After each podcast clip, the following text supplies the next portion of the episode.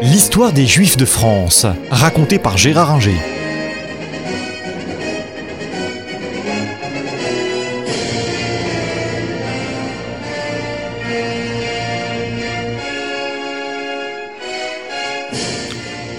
On a vu donc que les premiers juifs qui retournent en France, même s'ils retournent masqués euh, sous le nom de nouveaux chrétiens et pratiquent pendant un temps officiellement la religion catholique, sont euh, des juifs portugais de Bordeaux et de Bayonne. Mais en 1552, le roi de France euh, Henri II occupe et protège en fait les trois évêchés de Metz, Toul et Verdun. Or, euh, ces trois évêchés, quand ils les occupent, n'ont pas de juifs sur leur territoire, mais en 1567, donc à l'époque du euh, fils d'Henri II, euh, Charles IX, celui qui commettra un peu plus tard la Saint-Barthélemy, on autorise quatre familles juives à s'installer à Metz. Progressivement, ces quatre familles euh, vont croître et multiplier. On donnera d'autres autorisations. Les quatre familles vont bientôt être une centaine, et puis euh, davantage à la veille de euh, la Révolution. Ces familles sont autorisées à s'établir dans les évêchés parce que souvent elles servent de banquiers, c'est vrai, parce qu'elles sont autorisées à pratiquer le prêt intérêt, à condition d'écouter tous les mois un sermon euh, à l'église, les exhortant à devenir chrétiens. Aucun succès, mais bon, c'était obligé. Et euh, ces familles travaillent souvent pour fournir des chevaux, euh, du matériel et des grains à l'armée royale. Et donc, c'est pour ça qu'ils sont autorisés à Metz. À tous les Verdun, il n'y en a pas et que tout au long euh, du euh, XVIe et surtout du XVIIe siècle, euh, elles vont pouvoir se développer et prospérer. La première synagogue à Metz, c'est en 1618 qu'elle est construite, et en 1657, pour la première fois, un souverain français va visiter une synagogue c'est euh, Louis XIV, le jeune Louis XIV, il a à l'époque 19 euh, ans, euh, accompagné de son frère, qui vont visiter de passage à Metz la synagogue au moment de Soukhot. Et donc, il découvre ce qu'on appelle la fête des tabernacles et se montre intéressé à ces rites juifs. Louis XIV n'est pas euh, un antisémite à la Saint-Louis. Euh, on sait qu'il a révoqué l'édit de Nantes en 1685, mais à l'égard des Juifs, il est conscient qu'il en a besoin. Et un de ses principaux financiers sera un financier juif, Samuel Bernard, même si celui-ci se convertit au catholicisme. Euh, ça ne veut pas dire que les juifs lorrains vivent une vie paisible. Les juifs de Metz, tous les Verdun connaissent des difficultés. Un juif euh, de la région, à Boulet, qui passe par Metz, est accusé d'avoir tué un enfant chrétien en 1670 et est brûlé vif. Euh, d'autres sont arrêtés et condamnés à la prison. Il faut que les juifs protestent auprès du roi, qui est furieux et qui leur reproche d'être intervenus trop tard parce que Louis XIV n'apprécie pas plus que cela euh, l'antisémitisme de la population de la région et euh, du euh, Parlement local.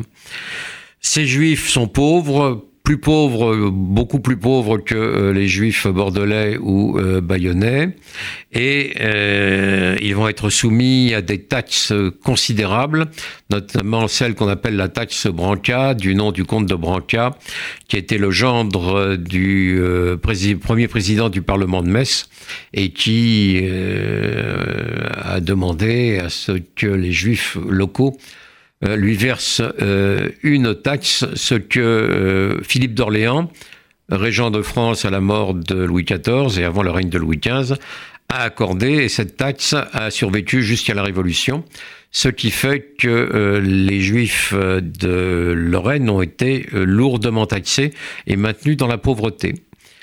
Quand au reste de la Lorraine, qui appartient au duché de Lorraine. Euh, les Juifs ne sont pas beaucoup plus riches, il s'en faut euh, que euh, ceux de Metz. le duc de Lorraine Léopold, au début du XVIIIe siècle, a un financier juif, Samuel Lévy, mais il est obligé de le chasser parce que la population, et la noblesse d'ailleurs, euh, le récuse euh, et euh, ces juifs sont limités en nombre. C'est quelques 80 familles à peu près qui sont autorisées à rester à Nancy, où une synagogue est construite quand même dès le début du XVIIe siècle. et peu à peu, ces juifs vont prendre de l'importance et se développer, notamment lorsque euh, ce sera euh, Stanislas Leszczynski, ancien roi de Pologne, euh, dont la fille Maria Leszczynska a épousé, Louis XV, lorsque Stanislas Leszczynski devient duc de Lorraine à titre viager.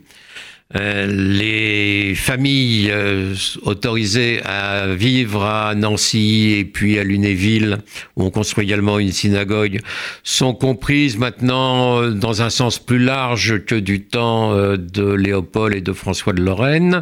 Et donc les Juifs lorrains sont de plus en plus nombreux en Lorraine, mais pas beaucoup plus riches. Il s'en faut beaucoup, à part deux ou trois qui euh, travaillent pour le compte de l'armée royale, mais ceux-là deviennent euh, sujet du roi de France, même s'il garde un statut étranger, lorsque Stanislas Leszczynski euh, meurt en 1766 et que le duché de Lorraine est annexé à la France.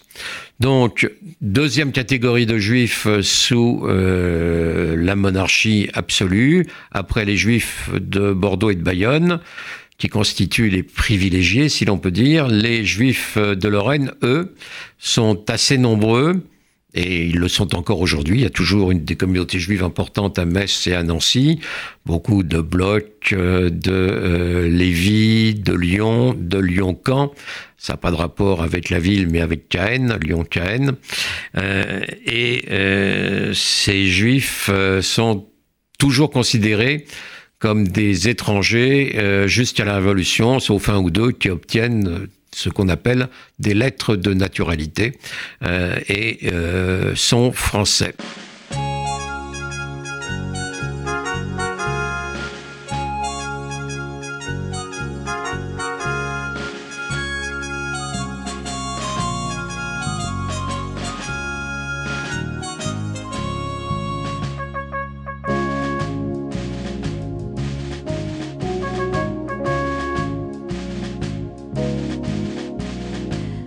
corazón.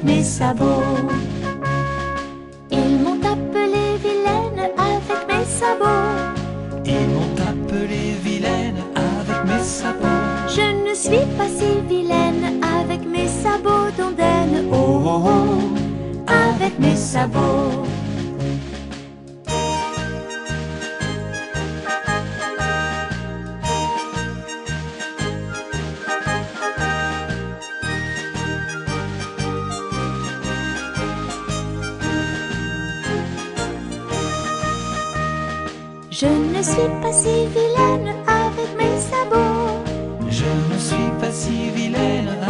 sabots.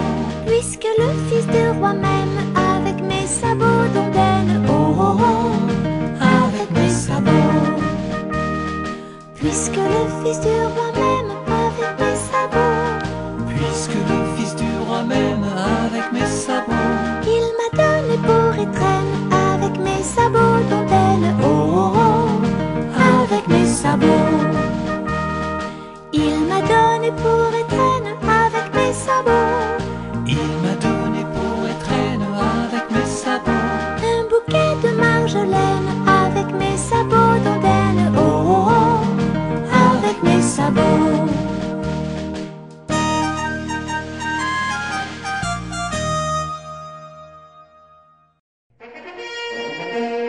Retrouvez un nouveau feuilleton de l'histoire des Juifs de France raconté par Gérard Inger la semaine prochaine.